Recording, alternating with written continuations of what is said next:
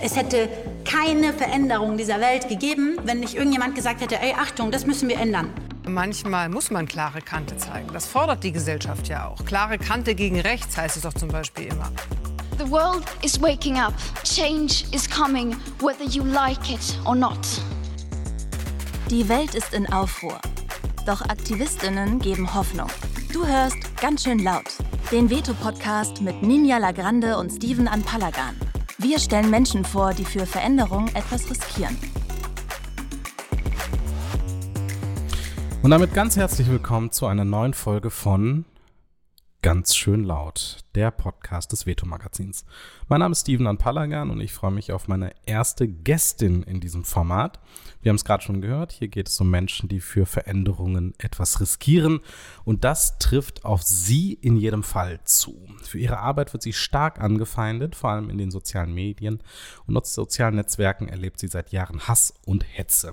Und trotzdem bleibt sie laut, klärt auf und zeigt vielleicht auch, dass heute wissenschaftliches Arbeiten schon als aktivistisch gelten kann. Warum? Das besprechen wir gleich. Schön, dass du da bist, liebe Pia Lamberti. Hallo, schön, dass ich da sein darf. Es ist mir eine ganz große Ehre und Freude, mit dir heute zu quatschen. Ich lese und höre ja immer wieder kluge Sachen von dir und das ist ein großes Privileg, wenn man diesen Podcast moderieren darf, dass man die ganzen klugen und ähm, charismatischen Leute auch mal hier vor so ein Mikrofon zerren und mit ihnen ein bisschen quatschen kann. Für alle, die dich noch nicht oder nicht so gut kennen, möchte ich dich kurz genauer vorstellen, liebe Pia. Du forschst schon lange zum Thema Verschwörungsglauben und bist dazu öffentlich und medial seit drei Jahren zunehmend wahrnehmbar. Dein allererster Insta-Post stammt aus dieser Zeit. Im April 2020 kündigst du damals dein erstes Buch an. Zusammen mit der Netzaktivistin Katharina Nokun erscheint Fake Facts, wie Verschwörungstheorien unser Denken mitbestimmen. Und diesem Themenkomplex bist du als Wissenschaftlerin und Sozialpsychologin auch treu geblieben. Denn ein Jahr später kommt in der gleichen Co-Autorinnenschaft True Facts heraus, wo es darum geht, was gegen Verschwörungserzählungen hilft. Und jetzt, erst vor wenigen Monaten, habt ihr erneut ein gemeinsames Buch veröffentlicht. Diesmal beleuchtet ihr die Welt der EsoterikerInnen und den Zusammenhang zwischen dieser Bubble, Verschwörungserzählungen und rechtsextremer Ideologie. Eine Sache, die dich in deinem wissenschaftlichen Engagement konstant begleitet, findet sich ebenfalls in deinem Insta-Feed. Schon beim zweiten oder dritten Post 2020 sind die ersten Hasskommentare da. Du reagierst damals nur mit Hashtags. Darunter Hashtag Wissenschaft, Hashtag Studien. Wie ist das heute? Wie gehst du aktuell mit Angriffen um? Sind wir als Gesellschaft überhaupt noch zu retten, wenn schon vor der Corona-Pandemie ein Drittel der deutschen Bevölkerung eine Tendenz zeigt, an Verschwörungen zu glauben? Und woran glaubst du ganz persönlich, liebe Pia? Darum soll es heute gehen. Ist das totaler Quatsch? Habe ich es besser gemacht als ChatGPT? Auf jeden Fall. Äh, ChatGPT hat mir irgendwelche Co-Autorinnenschaften untergejubelt. Ähm, das war ein bisschen lustig von Leuten, die selber nie zu dem Thema irgendwie was veröffentlicht haben. Ich weiß überhaupt nicht, wie das passiert ist. Aber eine Sache mhm. hast du vergessen, die muss ich noch erwähnen, weil ah, äh, ich ja auch seit jetzt fast zwei Jahren ähm, eine äh, Organisation gegründet hatte, CEMAS, mit anderen tollen Menschen und ich ja Co-Geschäftsführerin bin. Schau. Das heißt, sowohl bei den Menschen als auch bei den Maschinen ist noch ein bisschen Raum nach oben. Wäre ja sonst auch langweilig. Das wäre so. Ich glaube, das, das ist ja, was ich mich immer frage, ob wir es auch tatsächlich überhaupt besser machen als Wikipedia. Wie geht's dir? Was sind so deine Quellen, wenn du über Dinge sprichst und schreibst und referierst? Mm, also ich versuche ja immer sehr, sehr viele Quellen für Dinge heranzuziehen, weil ich glaube, dass es das braucht. Also wenn ich jetzt nur in meiner eigenen Disziplin bleiben würde und nur sozialpsychologisch auf das Thema Verschwörungsglaube schauen würde, würde ja ganz viel verloren hm. gehen. Die historische äh, Einbettung, kulturelle Faktoren. Wikipedia finde ich super. Ich bin ein großer Fan der mhm. Wikipedia. Ähm, aber auch, ich muss sagen, Twitter war für mich auch immer eine wichtige Wissensquelle. Wenn ich jetzt daran denke, mhm. zum Beispiel diese ganzen Proteste, die es jetzt die letzten Jahre gab, die finden ja teilweise in wirklich kleinen Ortschaften statt. Und da gibt es halt Menschen, die wirklich ja, bei fast jedem Protest sind, darüber berichten, ähm, sagen, wie viele sind vor Ort, wie sind die ideologisch verortet. Und das ist eine enorm wichtige Wissensquelle, die wir sonst nicht hätten. Und das ist auch, finde ich, für mich so eine der Tragiken, ähm, dass Twitter gerade so den Bach runtergeht. Ähm, weil es einfach eine total wichtige Vernetzungsmöglichkeit war, auch außerhalb Hm. Deutschlands natürlich. Dafür werden wir sicherlich noch mal eine Kerze anzünden in, im Laufe weiterer Sendungen. Ähm, dieser, dieser Podcast ist ja ein Raum, in dem man schamlos Werbung füreinander und vor allen Dingen für sich selbst und seine eigenen Organisationen machen darf. Kannst du noch mal ganz kurz und knapp erzählen, was CEMAS ist? Ja, ich versuche es. Äh, was ist denn das Gegenteil von schamlos, schamvoll? Nee, das klingt falsch. Demütig. Demütig, danke, das klingt besser. Ähm, genau, also ähm, äh, es war äh, Pandemie, es wurde viel über das Thema Verschwörungsideologien diskutiert, äh, auch welche Rolle das Internet spielt. Ähm, und wir haben damals gesagt, aus unserer Sicht fehlt es einer Organisation, die den Fokus nochmal auf das Digitale legt, wenn es um Rechtsextremismus geht, Antisemitismus, Verschwörungsideologien, Desinformation, aber auch versucht, diese, diese Verquickung zwischen dem digitalen Raum und dem analogen besser nochmal aufzuzeichnen. Ähm, Genau, gesagt, getan, haben wir uns zusammengefunden, haben dann CEMAS gegründet. Wir versuchen äh, evidenzbasiert zu diesen Themen zu arbeiten, führen eigene Digitalanalysen durch, bevölkerungsrepräsentative Umfragen, um zum Beispiel zu zeigen, wie sehr ist prorussische Propaganda in Deutschland verhaftet. Ähm, und äh, ja, beraten, unterstützen Zivilgesellschaft, Politik, äh, Wissenschaft im Umgang eben mit diesen Phänomenen. Das klingt super spannend und ich glaube, ihr könntet zu keiner besseren Zeit äh, kommen und vor allen Dingen diese Arbeit leisten. Ähm, hast du das Gefühl, dass es für CEMAS mehr oder weniger geworden ist in den letzten Tagen, Jahren? Es hat sich halt geändert, würde ich sagen. Ne? Also der Fokus war lange auf den sogenannten Corona-Protesten, also auf der verschwörungsideologisch rechtsextremen Mobilisierung ähm, in der Pandemie. Ähm, dann brach das so ein bisschen weg, ins, also vor allem in der öffentlichen Wahrnehmung. Da haben ja immer weniger auch Journalistinnen hingeschaut, drüber gesprochen. Und mit Beginn des russischen Angriffskrieges gab es ja auch in Deutschland eine ganz andere gesellschaftliche Lage. Ähm, die war ja auch im Sommer noch mal deutlich fragiler, wo nicht klar war, wie ist die Energieversorgung, kann man die gewährleisten über den Winter. Ähm, wie genau ist es mit der Inflation? Wie reagieren da die Gesellschaft drauf? Da gab es ja dann auch breite Diskussionen darum. Ähm, jetzt gab es wieder einen größeren verschwörungsideologischen Aufmarsch in ähm, München im Rahmen der Proteste gegen die Sicherheitskonferenz. Und das muss man mal gucken, wie das so weitergeht. Deutschland hatte ja schon mal so ein verschwörungsideologische Proteste 2014 mit Beginn der russischen Aggression. Ähm, ob das wieder in Fahrt aufnimmt oder nicht, das heißt, also vielleicht um das nochmal so ähm, genereller zu sagen, wir reagieren natürlich auf das, was in der Welt passiert. Und da wir nicht wissen können, was in der Welt passiert, ähm, in der Zukunft wird unsere Arbeit auch dementsprechend immer daran, ja, anknüpfen müssen ähm, und wahrscheinlich nicht ruhiger werden. Ich vermute, die Welt wird nicht krisenfreier. Das fürchte ich auch, aber schön, dass es euch gibt. Wir verbreiten Optimismus. Wir wollen ja nicht nur versuchen, die Arbeit unserer Gäste und Gästinnen kennenzulernen, sondern auch die Menschen hinter dem Engagement und dem konkreten Thema, dem sie sich verschrieben haben. Deswegen machen wir zum Einstieg in unser Interview eine Schnellfragerunde, die unseren ZuhörerInnen die Person Pia Lamberti näher bringen soll. Es geht darum, spontan zu antworten.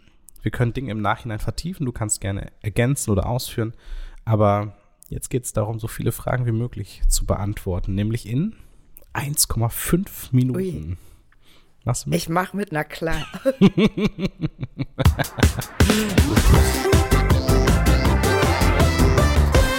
Ganz schön knapp, alles auf Zeit. Was sagst du wirklich häufig? Verschwörungserzählungen sind keine psychische Erkrankung. Welche Botschaft hast du für dein älteres Ich? Für mein älteres Ich, oh Gott. Ähm, ich möchte gerne Ponys und Schweine. Okay, da müssen wir auf jeden Fall noch später drüber sprechen. Wem möchtest du ein Denkmal errichten? Oh, äh, all den Menschen, die in kleinen Orten für die Demokratie kämpfen. Was hättest du besser nie begonnen? Was ich besser nie begonnen hätte, ähm, Gesichtsmasken nähen. Ich war da richtig schlecht drin, die waren alle viel zu klein. Was hast du kürzlich zum ersten Mal gemacht? Zum ersten Mal. Boah, das war letztens äh, eine Frage, die wir am auf, an meinem Geburtstag diskutiert haben und ich weiß schon meine Antworten gar nicht mehr. Aber ich da doch Borscht habe ich das erste Mal gekocht für Freunde von mir. Ah, okay. Dein guilty pleasure. Oh Gott, schreckliche TV-Sendungen, um mich von meiner Arbeit zu erholen. Auch darüber werden wir reden müssen. Wen bewunderst du? Ähm, ich glaube wirklich, ich habe nicht so die eine Person, die ich bewundere, aber ich bewundere immer Menschen, die, die aufstehen und die, die mutig sind. Also zum Beispiel die Menschen im Iran, die Menschen in der Ukraine oder aber auch in kleinen Orten. Ähm, also alle, die für eine bessere Welt kämpfen. Über die äh, Schweine, den, die Ponys und das, äh, die Fernsehsendung zum Guilty Pleasure wir auf jeden Fall noch irgendwie näher eingehen müssen. Ähm, aber grundsätzlich, sich kurz und knapp fassen, ist in der Zeit der verkürzten Aufmerksamkeitsspanne ja eine Fähigkeit, die du in der Kommunikation von Wissenschaft beherrschen musst, jenseits hier unserer ganz äh, hochwissenschaftlichen Fragerunde. Ähm, was sind da für dich Herausforderungen, beziehungsweise was ist das Problem dabei? Mm, also das ist natürlich immer, ne, bei Interviews muss ich mir überlegen, was ist zum Beispiel der Schwerpunkt, den ich setzen will, was die Message, die ich setzen will. Ähm, und welche Evidenz gibt es dafür? Und Dinge sind halt echt oft kompliziert. Ne? Alleine die Frage, hat der Verschwörungsglaube mhm. zugenommen? Da könnten wir jetzt zwei Stunden drüber diskutieren und wären noch nicht durch. Ähm, das heißt, für mhm. mich die wichtigste Fähigkeit ist, die Grenzen meiner eigenen Expertise immer wieder zu gegenzuchecken, zu evaluieren und die auch so zu benennen und auch immer noch mal kritisch zu reflektieren, stimmt das denn eigentlich, was ich sage? Also hm. ist das wirklich so oder verzerre ich da jetzt was? Also viel Selbstreflexion. Hm. Du hast mal in einem Interview gesagt, du würdest dich lieber als Wissenschaftlerin und weniger als Expertin für Desinformation wahrgenommen sehen, beziehungsweise als Sozialpsychologin, als, als wahrscheinlich Aktivistin. Ähm, warum? Ja, ähm, zum einen, ich habe das Gefühl, dieser Begriff Aktivist ist ja auch so ein bisschen ja, also A wird er, glaube ich, für Frauen deutlich häufiger genutzt als für Männer, die die gleiche Arbeit mhm. machen. Hat dann mhm. ja schnell auch so ein bisschen was Abschätziges. Und in meiner Vorstellung, es geht Aktivismus ja auch noch mal viel stärker mit ähm, weiß ich nicht, ne, man unterschreibt Petitionen, man organisiert Demos, also wirklich so eine Beeinflussung der politischen Arbeit einher. Was ich eben versuche, ist, wissenschaftliche Expertise in die Gesellschaft zu bringen, aus dem viel beschworenen Elfenbeinturm hinaus, weil ich eben der festen Überzeugung bin, ähm, dass Wissenschaft auch genau dahin gehört. Also das ist ja was, was auch mhm. von öffentlichen Geldern finanziert wird. Insofern finde ich, ja, hat die Öffentlichkeit auch ein Anrecht darauf zu erfahren, was es so gibt an Wissen und Erkenntnissen. Ähm, Genau, und deswegen positioniere ich mich da ein bisschen anders. Dieser Expertin-Begriff ist halt auch total schwierig. Mhm. ähm, da gab es ja auch während Corona viele Debatten zum, wer zählt jetzt da rein. Ähm, dann wird das ganz oft mit wissenschaftlicher Laufbahn begründet. Das finde ich aber auch verkehrt, weil Wissen kann ja unterschiedlich generiert werden. Also wenn man in hm. einer NGO arbeitet und Beratung macht, wenn man persönliche Erfahrungen macht zum, von Rassismus beispielsweise, mhm. wird man ja, hat man ja auch eine gewisse Expertise, die dann aber oft ja nicht so gesehen und anerkannt wird. Mhm. Ja, du sagst das ja, ne? Also der Begriff Aktivistin oder Aktivist wird ja häufig nicht in so einem neutralen Duktus verwendet, sondern wenn er dann ähm, angewandt wird von Menschen, die sich selber so gar nicht bezeichnen, dann immer geringschätzig oder abschätzig. Also es trifft häufig Frauen, es trifft häufig Linke, es trifft häufig Menschen, die sich für Klimaschutz engagieren. Und ähm, es gibt dieses Begriffspaar Jorn-Aktivist, äh, das hört man häufig, oder auch tatsächlich Menschen, die ja in der Klimaforschung sind, dass das ja gar keine Wissenschaftler wären. Das impliziert ja immer, dass die nicht neutral forschen würden, sondern schon mit einer vorgefestigten politisch politischen Haltung oder einer politischen Meinung ins Gespräch gehen. Wohingegen dann die Leute, die irgendwie in der Wissenschaft arbeiten, sich aber total für äh, das Recht auf äh, Porsche fahren und äh, kein Tempolimit einsetzen, seltsamerweise das nicht sind. Ja, also es geht immer nur in die Einbahnstraße und das ist, glaube ich, auch ein Riesenproblem.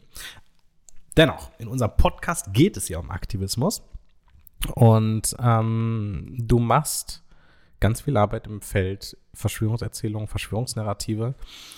Ähm, und die Frage ist, inwiefern ist es denn gegenwärtig, ähm, ja, wo Verschwörungsnarrative populär sind, schon aktivistisch, wissenschaftlich, evidenzbasiert zu arbeiten? Oder kurz, ist Wissenschaftskommunikation heute wegen Anfeindungen schon Aktivismus?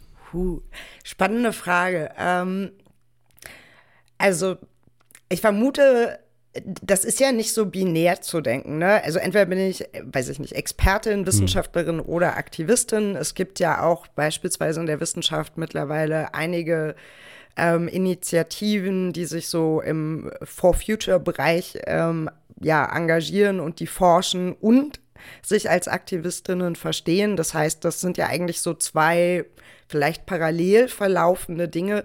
Letztendlich geht es ja vielleicht darum, eine gewisse Haltung zu haben. Also zum Beispiel eine mhm. Menschenrechtsorientierung oder dass man sich für den Klimawandel mhm. einsetzt, äh, gegen den Klimawandel einsetzt. Ähm, und versucht eben da nochmal einen gesellschaftlichen Impuls zu setzen. Insofern sind es sicherlich Versatzstücke, die da sind. Und ich glaube, ich finde es auch wichtig, dass es Wissenschaft mit Haltung gibt es gibt da natürlich auch Debatten drum, ne? Wissenschaft soll objektiv sein. Ich glaube an Objektiv von, äh, Objektivität von Messinstrumenten, aber halt nicht an Objektiv von, Objektivität von Menschen. Insofern ähm, machten solche Leute ja die Haltung erstmal vor allem explizit, während, was du ja gerade auch schon angesprochen hast, vielleicht konservativere Kräfte genauso auch eine Haltung haben, aber die dann häufiger verschleiert wird. Insofern glaube ich schon zu sagen, dass eine gewisse Form von Aktivismus da mit drin steckt, aber eben vielleicht ein bisschen leiser ist das, so, um nochmal den, den Podcast-Titel aufzuzählen. Ähm, ähm, also genau, ne, dass dann vielleicht der Aktivismus mehr darin besteht, spezifische Studien anzufertigen, die in die Gesellschaft zu tragen, zu versuchen, das Wissen zu vergrößern, um so eben auch die, die sich wirklich auch als Aktivistin verstehen, vielleicht auch nochmal zu unterstützen in Argumentationen, wie sie mit gewissen Themen umgehen können.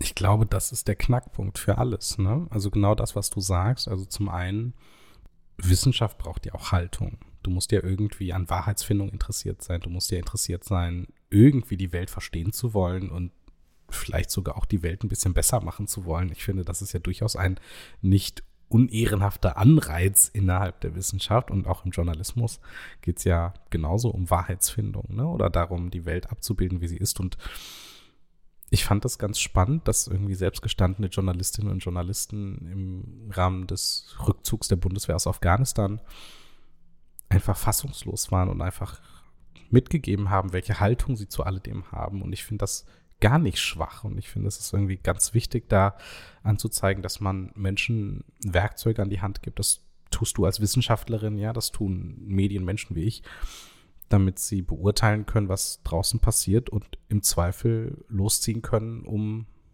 Aktivismus zu machen oder sich ehrenamtlich zu engagieren. Also ich glaube, das geht sogar Hand in Hand. Also, und ich glaube, daran wird sich auch in Zukunft festmachen oder darüber wird sich auch bestimmen, ob wir die Probleme unserer Zeit gelöst bekommen. Ne? Denn wenn du schon vorher die Aktivistinnen beziehungsweise die Wissenschaftlerinnen und Journalisten abwertest und sie zu Aktivisten erklärst und Aktivistinnen erklärst, dann kommst du einfach nicht weiter. Dann können wir uns auch auf gar kein gemeinsames Fundament der Realität ja mehr einigen. Oder wie siehst du das? Das ist halt auch so ein ähm, Standard äh, Methode quasi der Wissenschaftsleugnung. Also das ist ja was, was auch nicht mhm. so einfach so entstanden ist. Ne? Da äh, haben große Unternehmen schon ihren Anteil dran gehabt, dass Wissenschaftsleugnung heute so funktioniert, wie sie funktioniert. Und dieser Angriff auf ähm, Menschen, also in dem Fall vor allem Wissenschaftlerinnen, aber sicherlich auch Journalistinnen, als, als parteiisch, als aktivistisch, als, wenn es um Frauen geht, dann gerne ja auch nochmal emotional und hysterisch. Mhm. Ne?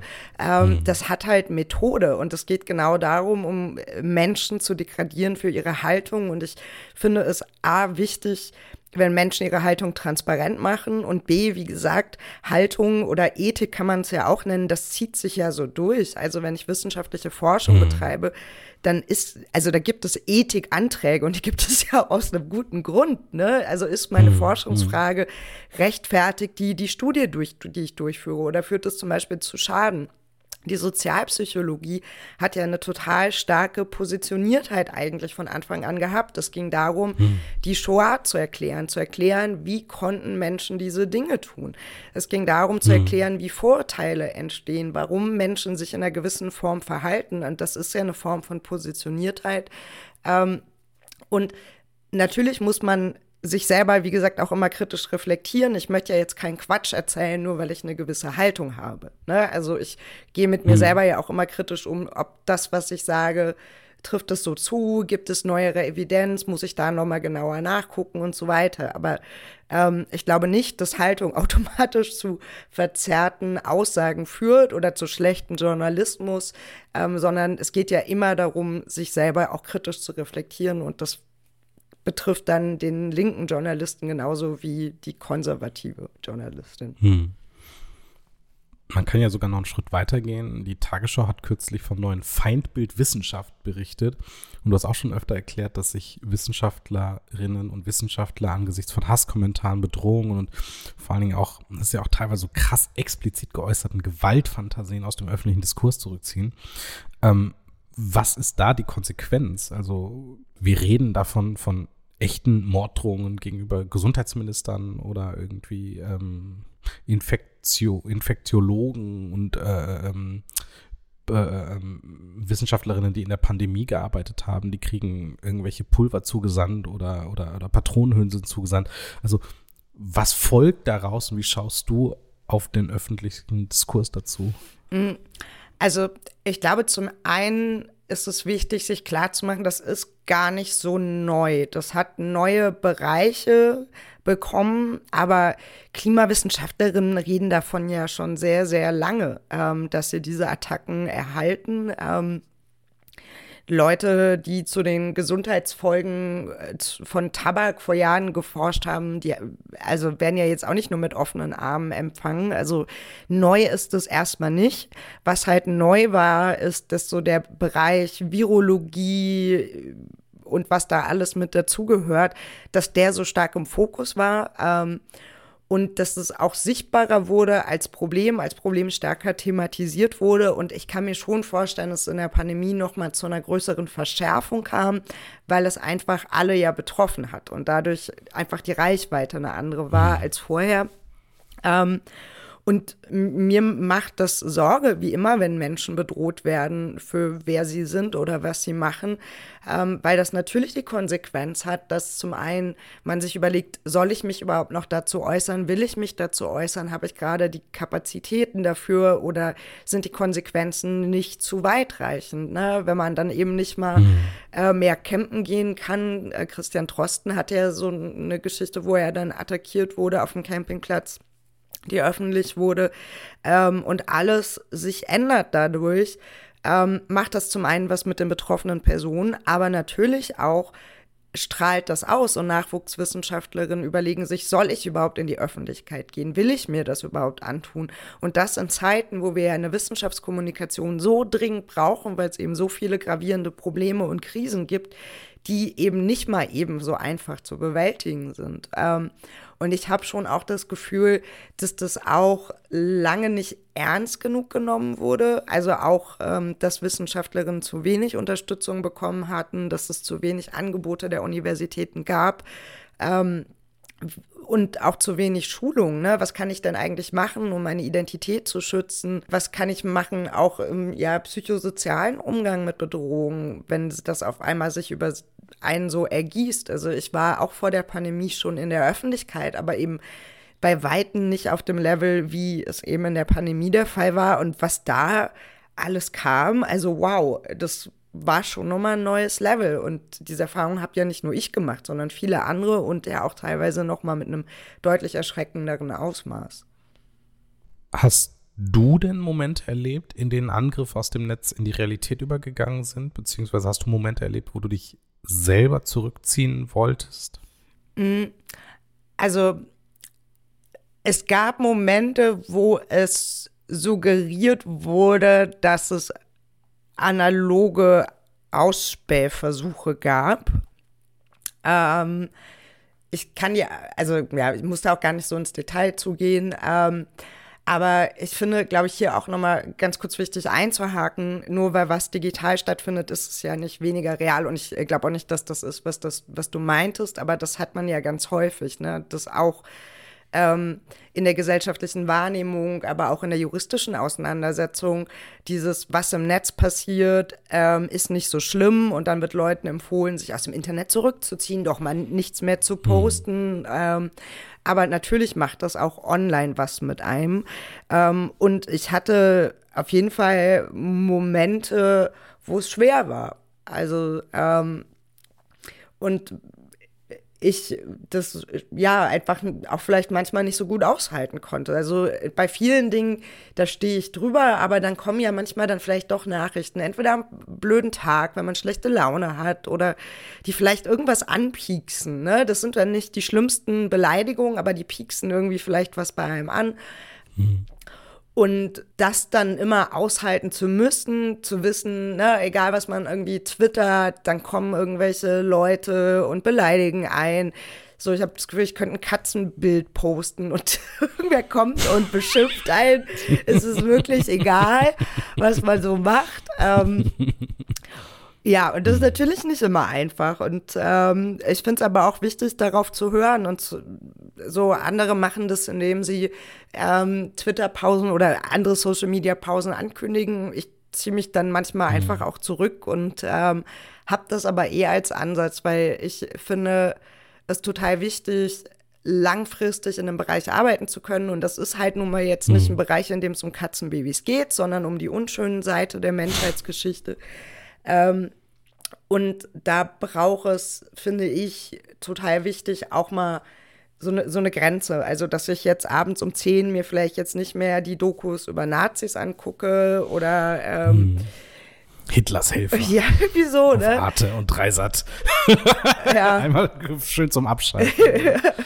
ja, weil also dann, ich glaube, dann wird auch irgendwann mein, mein Blick auf die Menschheit schief und falsch. Und ich glaube aber, ich hm. brauche mhm. diesen Blick des Menschen, Veränderungen herbeiführen können und zwar positive und dass das ein ganz wichtiger Ansporn ist, auch meine Arbeit zu machen. Weil wenn ich das nicht mehr glauben würde, hm, wäre es vielleicht irgendwann schwierig. Kurze Werbeunterbrechung in eigener Sache. Mit Veto geben wir Aktivismus eine mediale Bühne. Wir erzählen von denen, die aufstehen und ihre Stimme erheben. Was Sie wollen, was Sie antreibt, das lest ihr jede Woche neu auf veto-magazin.de.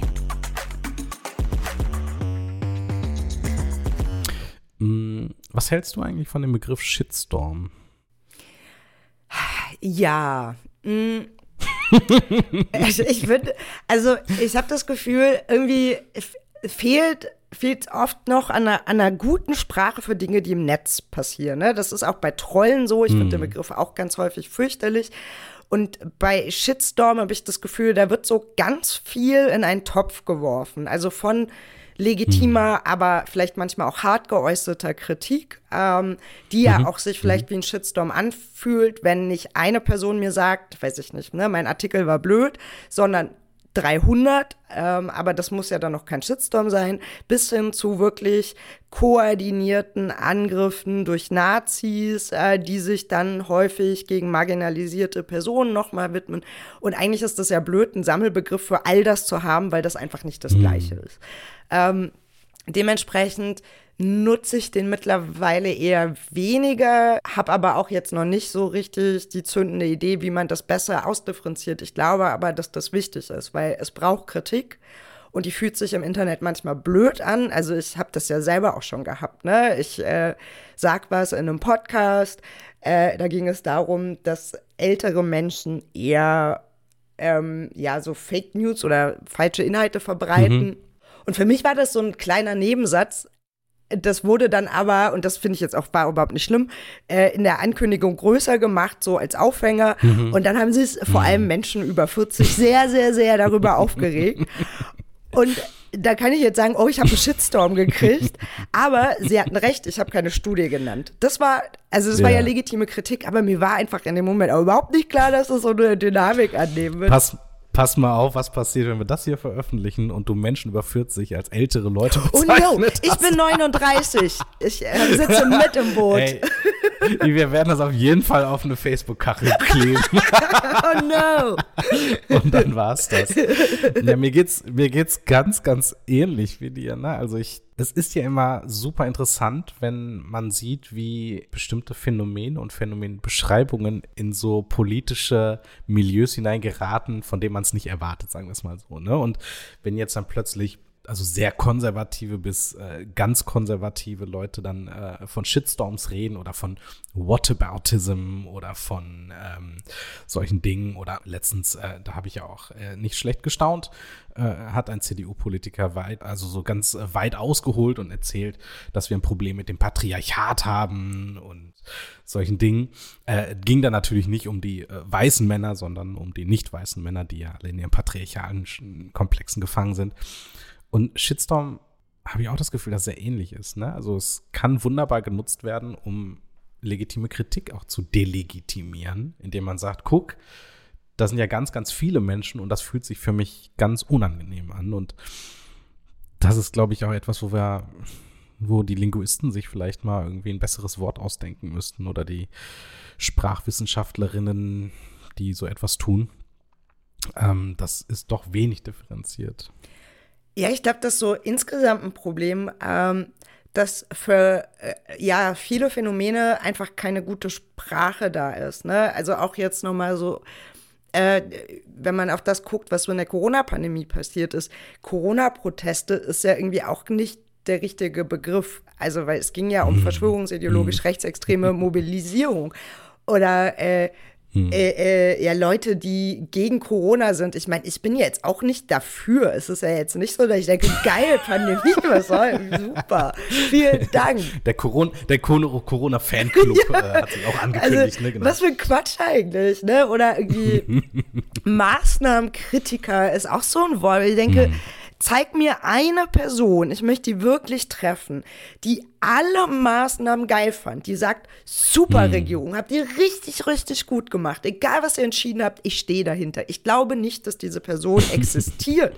Also es ging ja auch, ne? Und genau, und das zieht sich halt so weiter. Mit Shitstorm, wie gesagt, bei Trolle ist das ja auch so. Also von jemandem, der mich legitim kritisiert, bis hin zu Neonazis ist da halt alles mit dabei oder ne, russische Desinformation.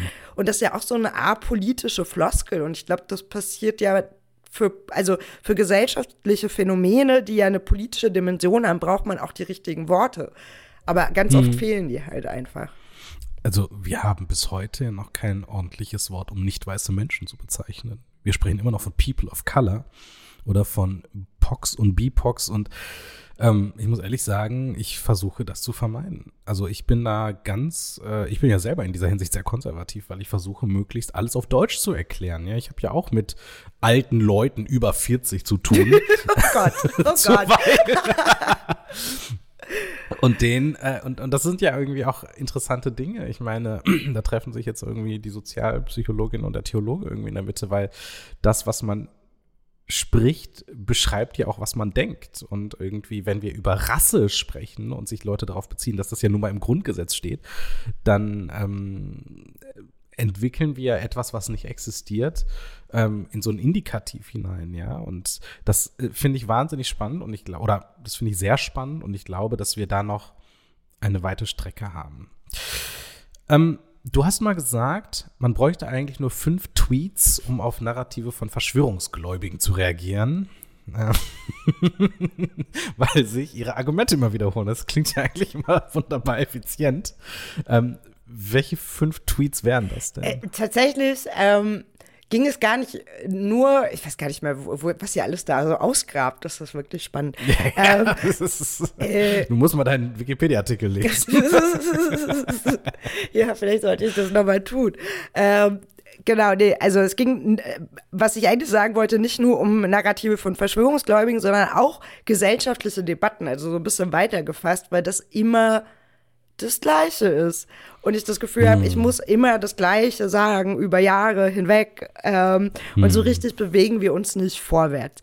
Und genau, das sind so Aussagen wie, der Glaube an Verschwörung ist keine psychische Erkrankung. Mm.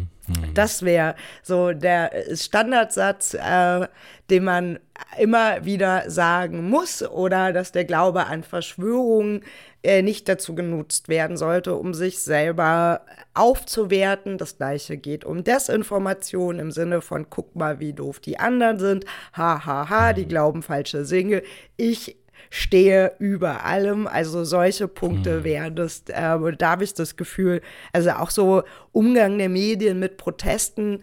Ähm, äh, mir graut es ja so ein bisschen davor. Ich hoffe wirklich, dass sich jetzt nicht eine neue äh, in Anführungsstrichen Friedensbewegung etabliert. Das äh, muss man mal gucken, wie das so weitergeht. Aber da sehe ich dann schon wieder das Gleiche. Ne? Also das hm. beispielsweise diese Aussage von Corona zum Ukraine-Krieg ist so, hm. Leute, ne, je, jedes Thema kann, ist, ist, das Thema ist austauschfähig. So, ah, nein, also die reden jetzt halt nicht über Thermomix oder so, ähm, mm. sondern und, und auch so dieses fehlende Verständnis, dass halt seit 2014 es in Deutschland eine verschwörungsideologische rechtsoffene Mobilisierung gab, aus der zum Beispiel Ken Jebsen auch nochmal stärker hervorgetreten ist, viele mm. andere auch, äh, die auch Verquickung mit Pegida hatte. Also dieses, dieses Lernen, das braucht es. Mm.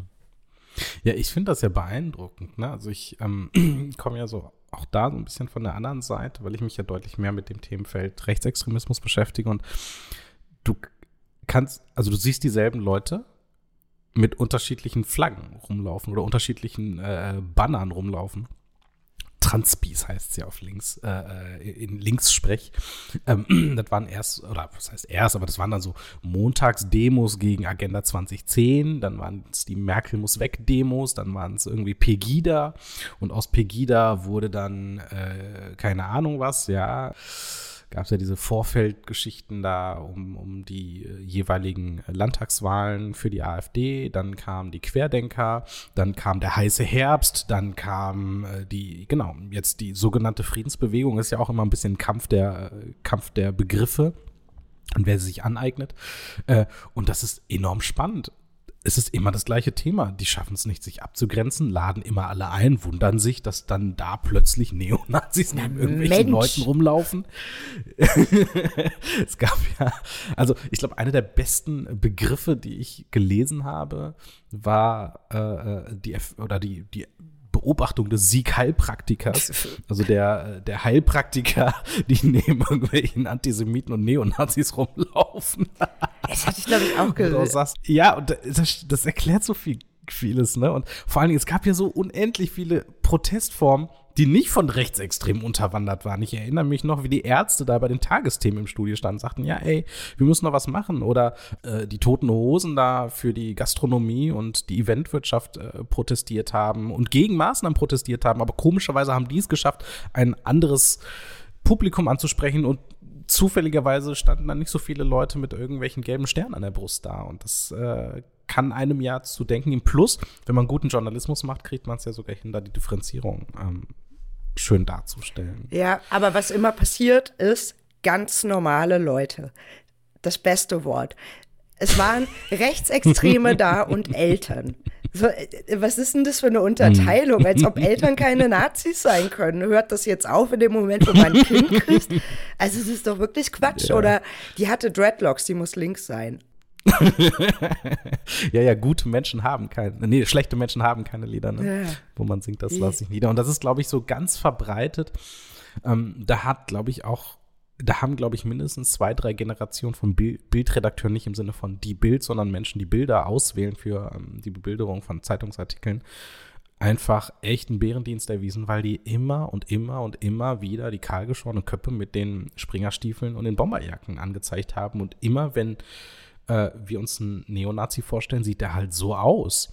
Und äh, dann passiert da im Prinzip auch der, der Gegenbeweis, ich trage keine Springerstiefel, also bin ich auch kein Neonazi. Yeah. Das ist ja, absurd. Und umgekehrt hast du das dann aber, wenn es um so Proteste geht, die vielleicht stärker nochmal durch Verschwörungserzählungen definiert sind, also jetzt nicht so klarer Fascho-Aufmarsch, ähm, dass du dann immer so die in Anführungsstrichen verrückten äh, Akteurinnen hast, die fotografiert werden. Also irgendjemand, der sich irgendwie eine Unterhose über den Kopf zieht. Mm.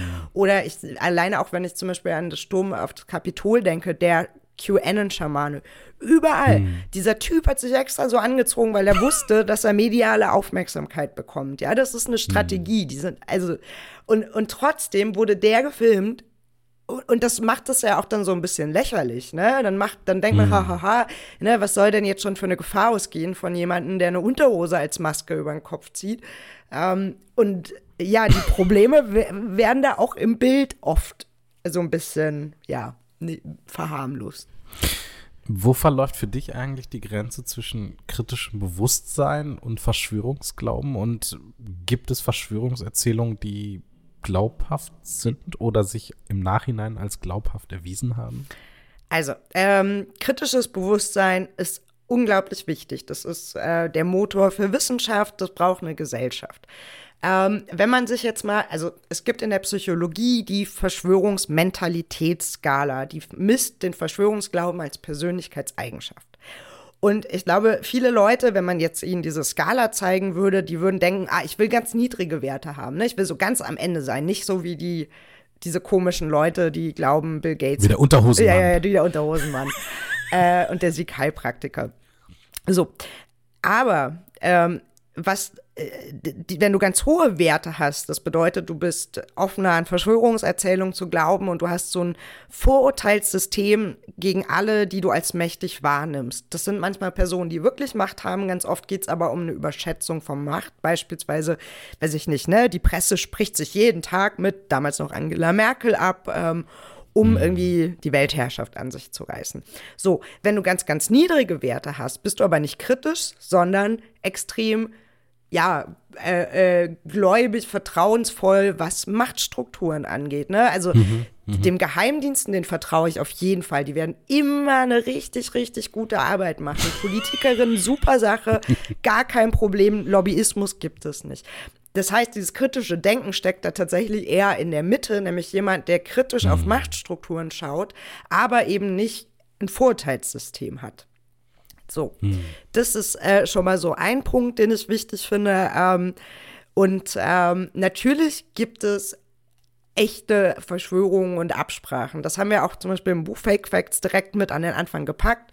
Die gibt es. Die werden aber in der Regel nicht entdeckt durch irgendwelche kruden Posts auf Telegram, sondern durch investigative journalistische hm. Recherche nach äh, ja, journalistischen Standards mit mehreren Quellen und Belegen. Und das ist halt einfach der Unterschied.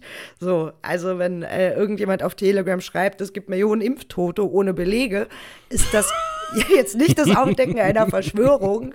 Ähm, ja, oder äh, man muss ja auch sagen, es fällt ja schon schwer zu glauben, dass quasi, also wirklich nicht alle, aber doch ein enormer Teil der reichen und wirklich mächtigen Politikerinnen und irgendwie Prominenten ihr Geld in irgendwelchen Offshore-Konten haben, ja, und dann äh, sind sitzen da arme Investigativjournalistinnen und äh, pröddeln dann ähm, Cum-Ex und irgendwelche anderen Dinge heraus oder hier Wirecard-Geschichten und äh, Paradise Papers und Panama Papers und am Ende interessiert sich keine Sau, ja. Also, wenn man es vorher so gesagt hätte, dann würde man es ja auch kaum glauben. Das klingt ja auch schon fast wie eine Verschwörungstheorie, aber eine, die sehr, sehr, sehr real ist, aber dann wiederum auch niemanden interessiert oder das seit Jahr und Tag äh, Betriebsräte und Gewerkschafterinnen in allen möglichen Ländern bedroht und teilweise auch ermordet werden oder Menschen von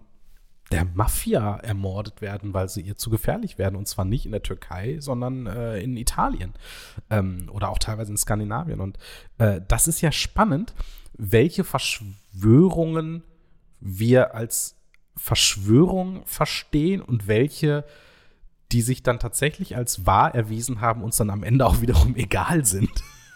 Ja, das ist auch immer, finde ich, so ein bisschen traurig, wenn man so sieht, was Reichweite bekommt, ist ja ganz oft nicht so eine systematische Auseinandersetzung, sondern irgendwie ja emotionalisierende Inhalte. Und ich denke das so oft, also ne, wenn du so Projekte hast, wo irgendwie 100 Journos aus verschiedenen Ländern dran sitzen, Mhm. ähm, wahrscheinlich auch jetzt nicht finanziell mega geil ausgestattet Mhm. und dann veröffentlichen die das und dann ist dann so die Erstreaktion auf Twitter, "Hm, das ist aber hinter einer Paywall. Und ich finde so, das, das, das Bezahlsystem braucht Veränderung, ja, also verstehe mich nicht falsch, aber ähm, ja, da steckt so viel Arbeit hinter, die oft in der Gesellschaft nicht gewürdigt wird in der Breite. So.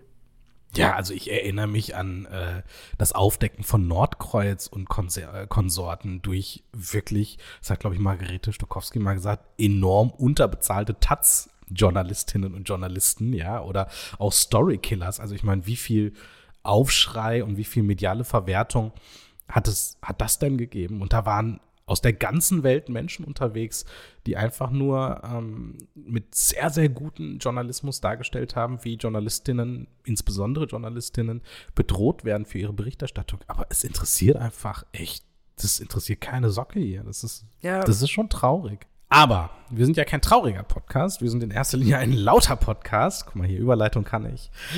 Ähm, deshalb spielen wir jetzt ein Spiel. mit wem mehr als mit dir könnte ich es spielen? Es geht um Mythen und Verschwörungserzählungen und ihren Umgang damit. Unsere Redaktion hat dich, liebe Pia, gebeten, drei spannende, noch wenig gehörte Thesen aus der Forschung mitzubringen, aber nur zwei treffen zu. Ähm, die äh, Versuchsmaus, in diesem Fall bin ich. Ähm, denn meine Aufgabe wird es sein, die Aussage, die nicht zutrifft, herauszufinden. Ich bin gespannt. Ich weiß tatsächlich von nichts.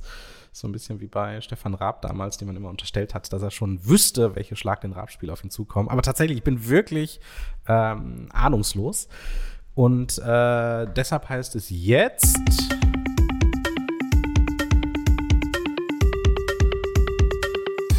Ganz schön frech. Finde den Fehler. So, finde den Fehler. Was hast du mir da mitgebracht?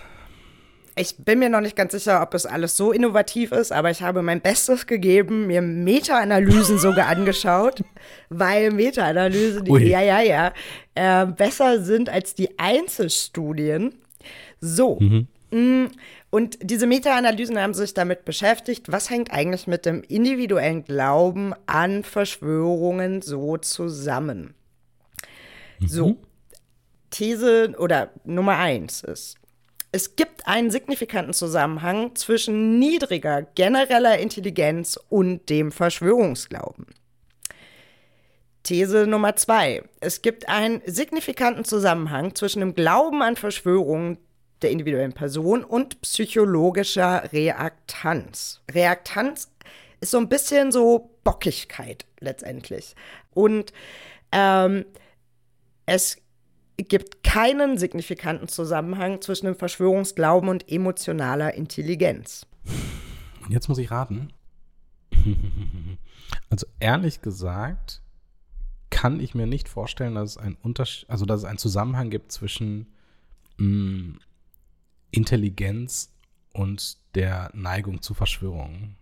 Weil ich glaube, das durchzieht wirklich alle sozioökonomischen äh, Milieus und Bevölkerungsgruppen, unabhängig von Bildungsgrad oder wie sie in einem Intelligenztest abschneiden würden. Gibt so einen Sound, wenn richtig, richtig Ja, warte, ich, ich, ich fahre jetzt alles ab. Hier.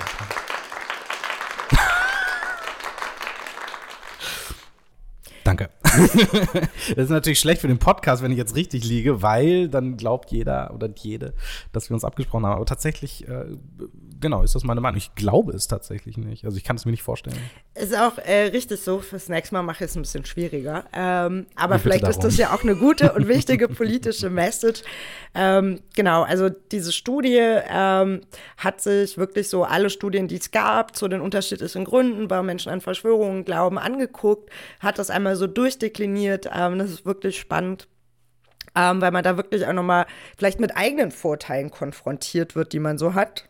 Ne? Ähm, mhm. Und es gibt tatsächlich keinen Zusammenhang mit der generellen Intelligenz, aber auch nicht mit der emotionalen Intelligenz und auch nicht, und da muss ich sagen, war ich selber überrascht, da waren aber nicht so viele Studien, das heißt, ähm, das kann sich auch noch ändern in der Zukunft. Ähm, etwas, das nennt sich Scientific Literacy, das ist in Deutsch, ne, mhm. Begriffe, äh, immer so ein bisschen blöd zu übersetzen. Ich habe dann nochmal gesucht, was gibt's denn da so? Und dann ging dann irgendwie wissenschaftliche Grundlagenbildung, aber es geht halt um mehr, um so ein Verständnis für Wissenschaft. Und das hängt zum Beispiel auch nicht mit dem Verschwörungsglaube zusammen. Und das könnte man ja denken, ne? die können einfach keine Studien lesen. Hm.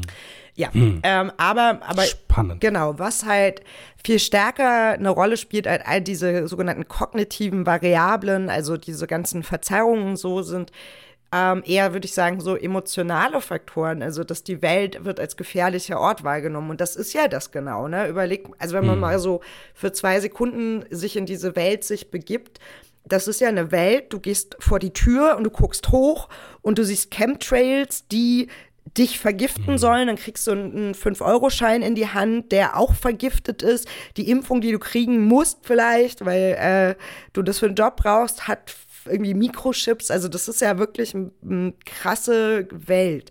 Genau, und das zeigt sich mhm. auch auf so einer ähm, psychologischen Ebene und eben die Reaktanz. Und Reaktanz ganz ehrlich, ganz viele Social-Media-Debatten, da muss ich immer an Reaktanz denken, weil Leute sich wirklich, also jetzt nicht nur Verschwörungsgläubige, wie Fünfjährige ganz oft verhalten an der Süßigkeitenkasse im Supermarkt, ne? Also, wenn du das mhm. gesagt hast, finde ich das jetzt doof. Oder, also, mhm. ne, genau das, mhm. diese Bockigkeit. Und ähm, das ist halt auch was, was man da nochmal verstärkt sieht. Da gab es einen, ähm, oder gibt es immer noch einen Psychologen, der hat äh, forscht zur Psychologie der Pandemie und der hat lustigerweise genau 2020 sein Buch veröffentlicht. War keine Verschwörung, hat er vorher geschrieben. Ähm, und er hat ganz viel auch zu Management von Pandemie und Reaktanz geschrieben, dass dieses ich will jetzt aber keine Maske tragen, ne? dass das halt auch noch mal eine Rolle spielt. Da hm. geht es gar nicht um Ideologie unbedingt oder um rationale Argumente, sondern wirklich um so eine Form von ja, Bockigkeit. Das ist ja hochgradig interessant. Ähm, du hast ja schon ähm, Ken Jebsen angesprochen und es gibt ja den wie ich finde, fantastischen Podcast von äh, Studio Bummens und zwar äh, Who the Fuck is Ken Jebsen? Äh, Kui Bono, Who the Fuck is Ken Jebsen? Und in der letzten Folge ähm, gewinnt das Ganze nochmal oder bekommt das einen neuen Dreh, äh, als nämlich der Moderator Cash Robero eine dieser Verschwörungserzählungen von seiner eigenen Mutter zugeschickt bekommt. Und ähm, das ist, glaube ich, ein ganz wichtiger Punkt, dass man nicht nur die Leute selbst, sondern auch ihr Umfeld, ihr soziales und persönliches Umfeld, vor allem ihre Angehörigen mitdenken muss, die möglicherweise irgendwie stark ideologisiert sind.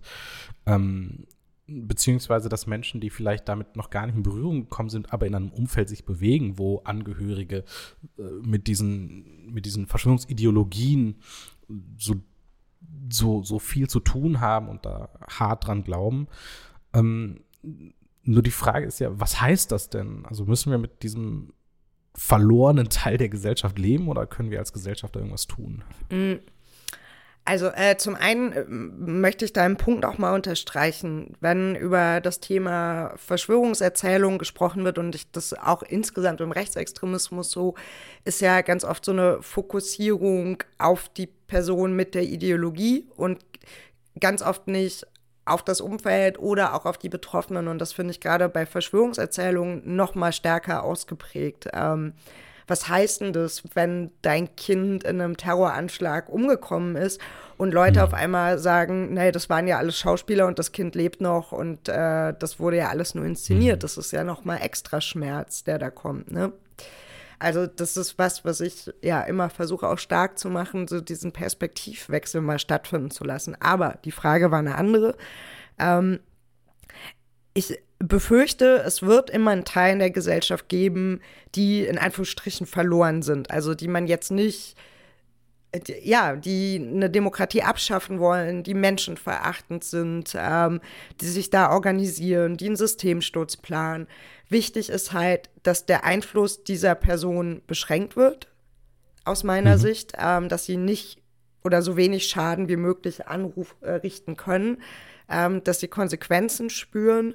Ähm, und man muss aber eben gucken, dass die, die noch nicht da drin sind, aber so auf dem Weg dahin potenziell, dass man da versucht, ähm, was zu machen, dass sich da eben keine weitere Radikalisierung zeigt. Das kann über ähm, demokratiestärkende Maßnahmen, über Jugendarbeit passieren. Ich bin aber auch immer großer Fan davon, Angehörige zu unterstützen, bei die es eben sind, die mhm. ein Vertrauensverhältnis haben oder, oder Freundinnen, mhm. äh, also Menschen so aus dem Umfeld. Und ich glaube ehrlich gesagt, es hätte auch bei Corona, wenn es um Impfungen geht, ähm, geholfen, den Fokus eher darauf zu legen, als auf Sanifair-Kampagnen. Wir würden jetzt langsam zum Abschluss kommen, liebe Pia. Mm, und da habe ich noch zwei Fragen. Das eine ist, du hast dich ja wirklich mit abstrusen und absurden Theorien beschäftigt. Und wir reden jetzt nicht vom Schamanen oder dem Unterhosenmann, sondern wirklich auch von Theorien und Theoriegebilden von Reptiloiden und der hohlen Erde und Chemtrails hast du ja gerade schon dargestellt oder Angela Merkel, die sich vom Blut ihrer Kritiker ernährt. Ähm, hat sich dadurch dein Humor verändert? Beziehungsweise bist du pessimistischer oder optimistischer geworden? Mm.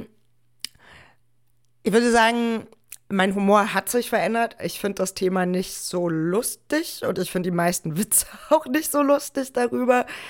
Und ich glaube, man wird aber trotzdem auch so ein bisschen sarkastischer, wenn man in so einem Bereich arbeitet, weil man halt mit so viel Mist konfrontiert ist. Ne? Und irgendwie muss man damit ja, ja umgehen.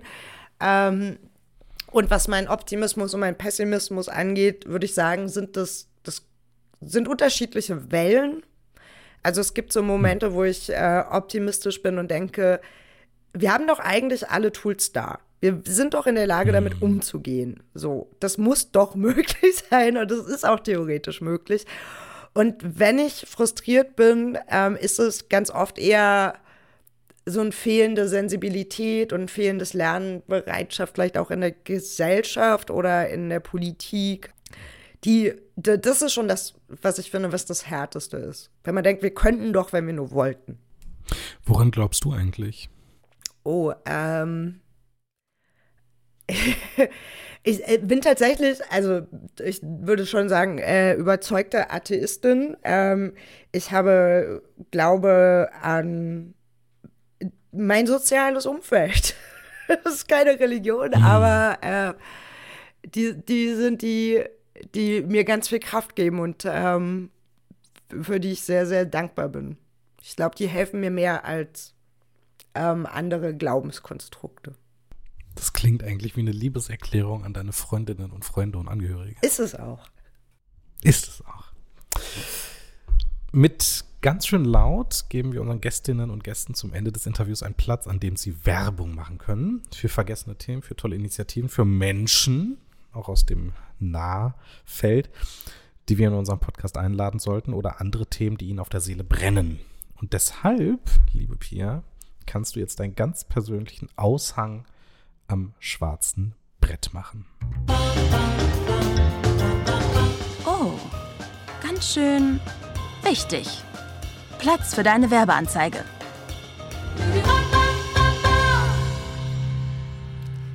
Jetzt müsste ich Werbetexterin sein.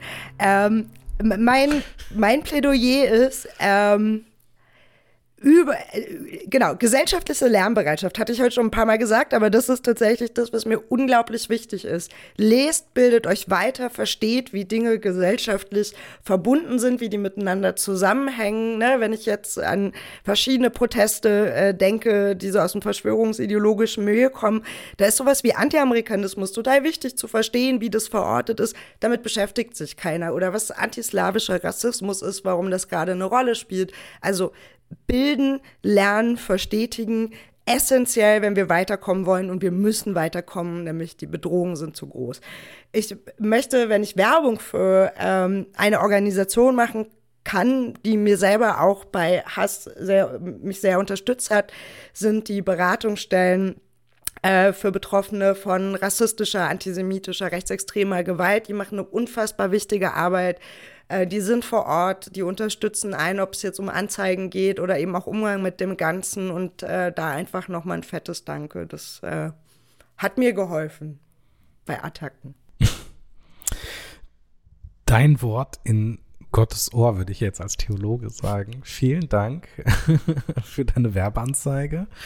Ganz, ganz vielen Dank, dass du da warst und dir die Zeit genommen hast, mit uns zu reden. Danke für die Einladung. Es hat mir viel Spaß gemacht. Das ist, das war ganz schön laut, der Podcast des Veto-Magazins mit Ninja Lagrande und Steven Palagan. Das bin ich im Wechsel. Wir laden ganz fantastische Leute ein, wie heute Pia, und freuen uns, wenn ihr uns abonniert, überall da, wo es Podcasts gibt. Und davon abgesehen wünschen wir euch eine ganz, ganz wunderbare Zeit. Bleibt gesund. Wir hören uns. Tschüss.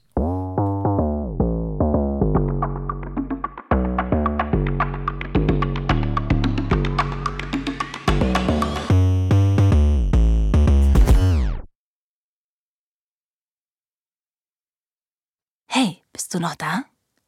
Dann bis bald. Du hörst ganz schön laut. Den Veto-Podcast. Alle zwei Wochen. Überall, wo es Podcasts gibt. Und bis dahin, folgt uns auf Instagram und TikTok.